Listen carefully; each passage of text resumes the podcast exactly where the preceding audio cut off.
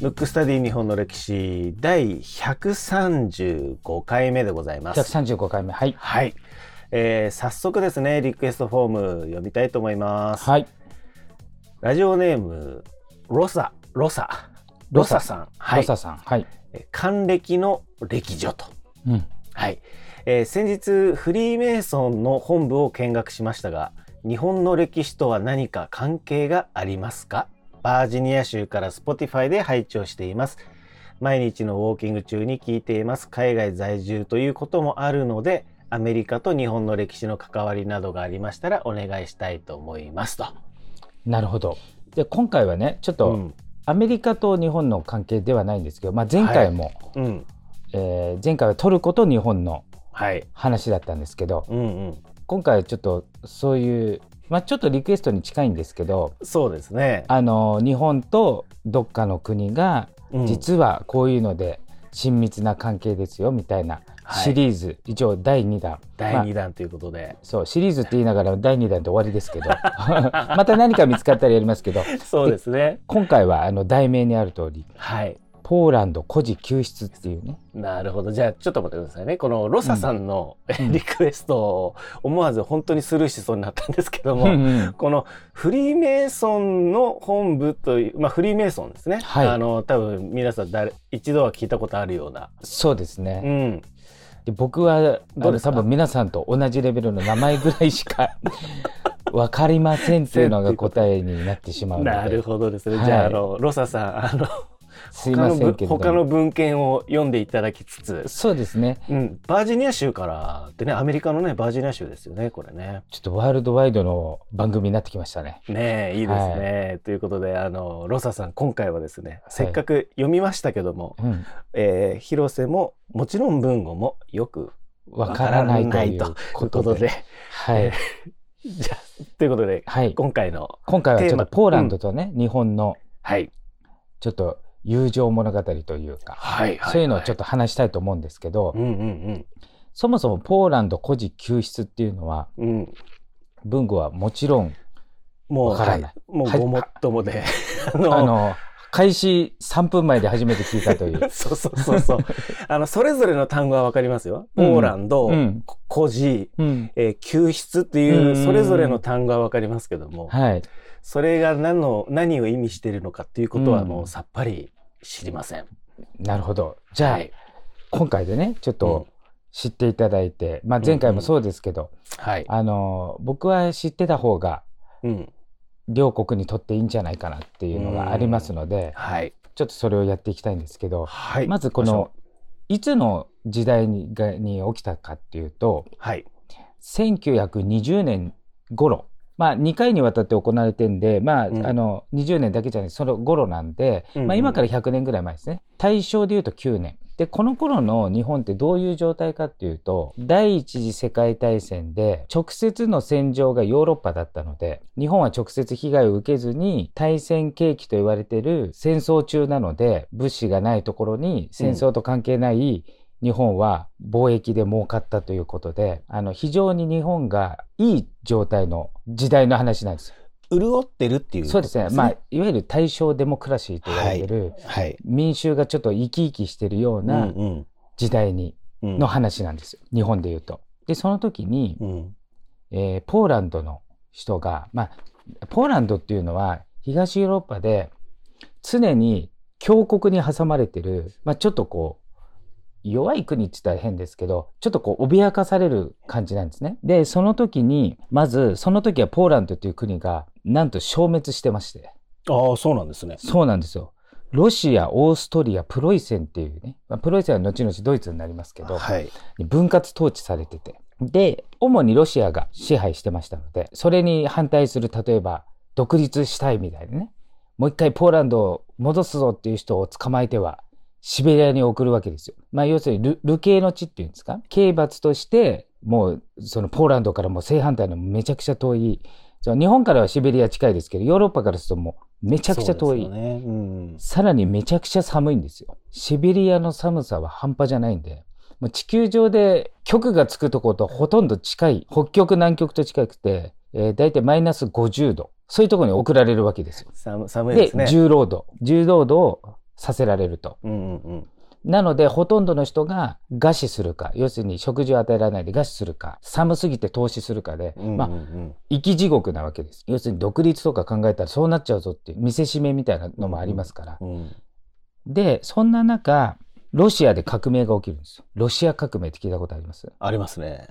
で、当時のロシアからソビエトっていうのに変わるんですけど、うん。その時こう内戦が起きるわけですよ。で、その内戦のごちゃごちゃがシベリアにまで、主にモスクワなんで、そのソビエト、今でいうロシア、長い、なえっ、と、東西に長いじゃないですか。うんうんというか世界で一番でかいんでね。そうすると、革命自体はモスクワで行われてますけど、まあやっぱりシベリアにもこう、波及するわけですよ。で、そんな中、シベリアでもうん内戦が起きて、要するにロシア側とソビエト側でこう、バチバチ戦うわけです。で、その時に、まあ、どさくさに紛れて、その、ポーランド人とかももうぶち殺されちゃうわけですね。うんまあ内戦ですからね。内戦ですからうんうん、そうすると、結局親が殺されちゃって、うん。孤児が生まれちゃうわけですよ。で、当時、うんあの、世界の国々、先進国と呼ばれているのに、ちょっと日本も仲間入りしたんですよ。あの、先ほど言ったように、第一次世界大戦後に、えっ、と、第一次世界大戦でちょっと国力が上がったので、えーちょっと先進国の仲間入りしまして、そうすると、世界、まあ世界で初めてロシア革命っていうのは、あの共産主義が生まれる、結局革命軍が勝って、ソビエト連邦が当時連邦かどうかわかんないですけど、ソビエトになるわけですよ。それやっぱ各国怖いんですね、共産化すると。要要するに政府が倒されますから。うん。なんで各国がこの革命を止めようと。ロシア側を応援しようと。ということで各国がシベリアに出兵するわけです。えーアメリカ、イギリス、フランス、イタリア、日本で革命を食い止めようとしたんですけど、結局革命の勢いが強くて、日本以外は撤退するんですよ。で、その時に、うん。ポーランド人の孤児たちが、もうさっきも言ったように、マイナス50度、ひどい時には70度の世界で、食べ物もなく、さらに戦争状態でうん。いるわけですよ。まあだからこの世の地獄ですね。食べ物ない、寒い、親いないって話ですね。親いない、そして戦争だから爆弾も来るし、うん。銃も飛んでくるし、捕まったら殺されるし、みたいな。で、その中で、その、ポーランド救済委員会っていうのができるわけですよ。ポーランド人の人たちが、もうせめて孤児だけは救おうと。もう自分たちは大人なんで、もう100歩譲って殺されてもいいけど、未来ある子供は何とか逃がしたいということで、本当はそのシベリアに出兵してる先進国に、アメリカ、イギリス、フランス、イタリアにも打診したんですけど、なんとか孤児だけでも逃がしてくれないかって言ったんですけど、結局しなくて、そのまま撤退しちゃって、残ったのが日本だけだったんで、はい。もう日本に言うしかないじゃないですか。でも当時のポーランドっていうのは、日本がまずわからない。よくわからない国。うん。最近になって先進国の仲間入りしたけど、まあ端っこじゃないですか。うん。うん。日本の地図だと日本が中心ですけど、はい。ヨーロッパの地図だと、まあ東の端なわけですよ。うん。まあ英語で言うとファーイースト。まあ日本だと極東って言われてる。最も端っこのちっちゃい国なんだけどよくわからない。でも、ちょっと歴史知ってる人からすると、大昔、キリスト教を弾圧してたと。ヨーロッパだからキリスト教の国だから。だからなんか、ちょっと野蛮な国じゃないかぐらいの知識があったんで、けれども、日本兵しかいないんで、頼むのはそこしかないっていうことで、このポーランド救済委員会の、この孤児を助けようというね、その委員会のアンナ・ビルケビッチさんが日本に来日して、日本の外務省に頼むんですよ。どうか、せめて孤児だけでも助けてくれないかと。シベリアにいちゃうともういずれ死んじゃうんで、お願いしますってことで日本の外務省に来て、で、外務省も助けたいんだけど、国の予算が少ないので、ということで日本赤十字社に依頼する。外務省が言うわけですよ。そしたらなんと日本の赤十字社の社長の石黒忠則という人が分かったと。じゃあ孤児を助けましょうと。で、プラス、この人が日本陸軍、要するに軍隊もいないと、シベリアもう戦争状態ですから、はい丸腰の民間人がいて助けられる問題ではないので、で、あの陸軍、日本の陸軍と赤十字社がシベリアに残ってた孤児をうん。助けるっていうことになるわけですよ。1回目375人、はい。2回目390人、うん。合計765人を助けたというね、出来事が起きるわけですよ。その孤児たちはさらに日本に来て、で、当時の日本ってさっきも言ったように、ちょっとこう調子がいい。だからちょっとこう、他人をこう、助けたいというか、あとやっぱ先進国に初めて入ったんで、それまでは、まあ自分たちはね、あの明治維新から始まってずっと不平等条約があり、あの先進国になりたかったんですけど、やっと慣れたってことで、じゃあ先進国って何だって言った場合、まあ国力だけじゃないんですよね。やっぱ人道的なものも高くないと、文化的にね、はい。ちょっと精神、あの、先進国じゃないんじゃないかっていう、そういう風潮もありまして、助けることになって、これがまたね、手厚く保護するんですよ。で、当然孤児ですから、精神的にもダメージじゃないですか。もうはっきり言えばうん目の前で、そうすねうん目の前で親が殺されたり、うん目の前で餓死親が餓死してたり、投資してるのを見ちゃってるわけですから、孤児を収容した施設がもう献身的に助けるわけですよ。医療もそうね。要するにみんな衰弱してますから、栄養失調とか。うんとか、あと着るものもボロボロだったりするんで、ちゃんと与えたりとか。うんうんそれで、もう大、その、病気の人は治し、精神的にも、まあ、結果的に癒され、うん。で、服とかも着て、全員が実はこの孤児の人、びあの、病人とかもいたんですよ。助かるんですよ。で、そうした中、はい一個ちょっと事件みたいなのが起きて、今もね、世の中って新型コロナウイルスみたいなはい病気がありますけど、うん当時もね、腸チフスっていう、あであ聞いたことあるうん伝染病が、その孤児の中で流行っちゃったわけですよ。うんでもこれは一大事だってことで、あの、最悪死ぬ病気なんですよ。でも、なんと孤児の人たちは、かかった人全員回復するんですけど、うんうんその孤児たちを世話してた看護師の一人が、献身的に看護しちゃったんです、えーしたあまり、その人一名が命を落としちゃうんですよ。まあもちろんね、その時代も伝染病だって分かってますから、あの、いろいろね、消毒したりケアはしてたんですけど、うんまあ、それでも助けないとダメじゃないですか。まあ、今回この看護師さん、あの、松沢文さんという方で、これはポーランドの新聞とか載ってるんですよ。まあ、この、この方のおかげで、この方はね、命を落とされちゃったんですけど、もう私たちは救われたと。まあ、天使だと。若干23歳、看護師になって3ヶ月。そう。で、ポーランドの孤児のために献身的に働いて命を落とすということがあったんですけど、それ自体も全てこの物語。シベリアで何が起きたか。で、シベリアから日本の善意で孤児が送られ助かり、うんその過程において孤児を世話した日本人の看護師さんが一人命を落とした。ここまで全部ポーランドの方は未だに知ってるんですよ。で、こういうのはね、あの、前回と一緒ですけど、トルコもそうですけど、された側のポーランドは、まあ、それもちろん全員じゃないと思うんですけど、はいけどこう、こう語り継がれてるわけですよ。で、まあこれもね、トルコの時も言って、そうするとやっぱどっかでお返ししたいって思いますよね。なんとね、ポーランドのうんその軍人が、あ、ポーランドっていうのはさ、えっ、と、先ほど言ったように、最初、ロシア革命のあたりっていうのは、そのうん3カ国に分割統治され、その後一回独立するんですよ。そしたらまた第二次世界大戦で、ドイツのナチスドイツ、ヒトラーのナチスドイツと、ソビエトの分割統治にあって消滅しちゃうんですよ。一時的に。で、その時にそのポーランドの軍人が逃げたわけですね。ポーランドがもう統治されちゃったんで、あの政府がこう、イギリスに逃げたわけですよ。だから祖国はないけど、イギリスに亡命政府を作って、徹底的に戦うぞと。で、イギリスとドイツは戦ってますから。その時に、で、日本ってドイツ側で戦ってるわけですよ。第二次世界大戦は。でも、ポーランドの人は、心情的には日本にちょっとこう、恩があるわけじゃないですか。そういう、そういう話を知ってるから。だからね、一応ね、ヤルタ会談っていうのが、第二次世界大戦の末期にあるんですけど、あったんですけど、聞いたことあります？ありますね、ヤルタ会談は。うん。これは何かっていうと、ナチスドイツが降伏した後、これ残るは日本だけだから、日本をどうするかっていう秘密会談があって、まあ簡単に言うと、ソビエトが極秘参戦して、日本をやっつけて、あの、勝手にですよ、日本の同意なしに、その見返りとしてソ連にカラフトと千島列島をあげるっていう。密約があるわけですよ。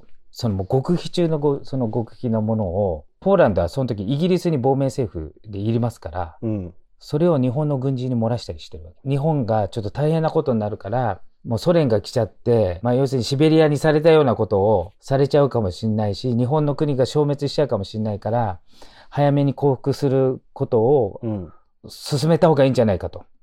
日本の軍人に先に情報をけど日本の軍の上層部はその意見は握りつぶしちゃうわけですよ。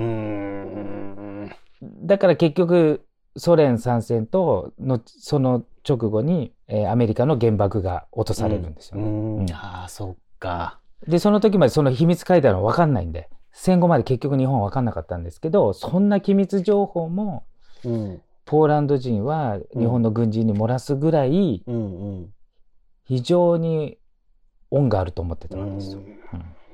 あとやっぱり阪あの阪神・淡路大震災の時に、えっ、と、やっぱその震災でね、あの、震災の被害に遭った子供たちをポーランドに呼んで励ましたりとか、要するに同じことをしてるんですね。日本がしたこととお返しでしてたり、やっぱりあとヨーロッパ随一の親日国になったりとか、うんうんうんそういうのが未だにあったりするんですよ。うんうん、だから昔の日本人っていうのはあのかなり人道的なこともやってたんですけど、まあ、その後に戦争があったんでちょっとこう昔の日本っていうのはあのいいことやったところはなかなか受け継がれないでちょっとこそうねあの侵略しちゃったとかまあそれは事実としてあるのかもしれないですけどあのそういうところにフォーカスしちゃってそういうこういい話は埋もれちゃってますのでぜひあの知っていただいて。そうですよね、はい。なんかこういうのって、まあ、前回の「エルトゥールル号」もそうですけども、なかなか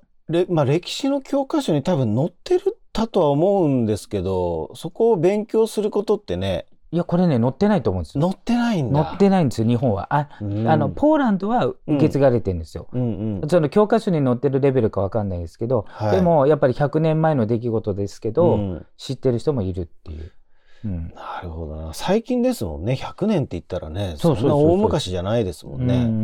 なるほどな。いや、なんかあれですね、あの、前回のエルトゥールル号と今回のポーランド孤児救出。うんうんあのーなんか、ちょっと僕は勉強になりましたね。うんちょっと最近ねそうちょっとね日本の昔のちょっとこう慈善活動というか、はいそういうのにフォーカスした話が続いてますけど、うん。はい。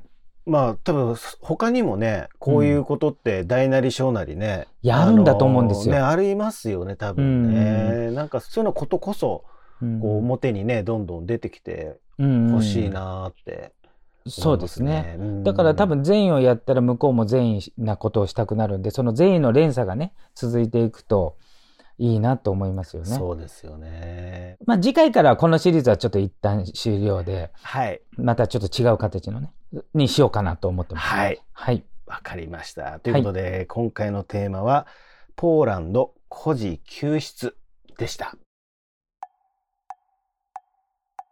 むくむくラジオだべ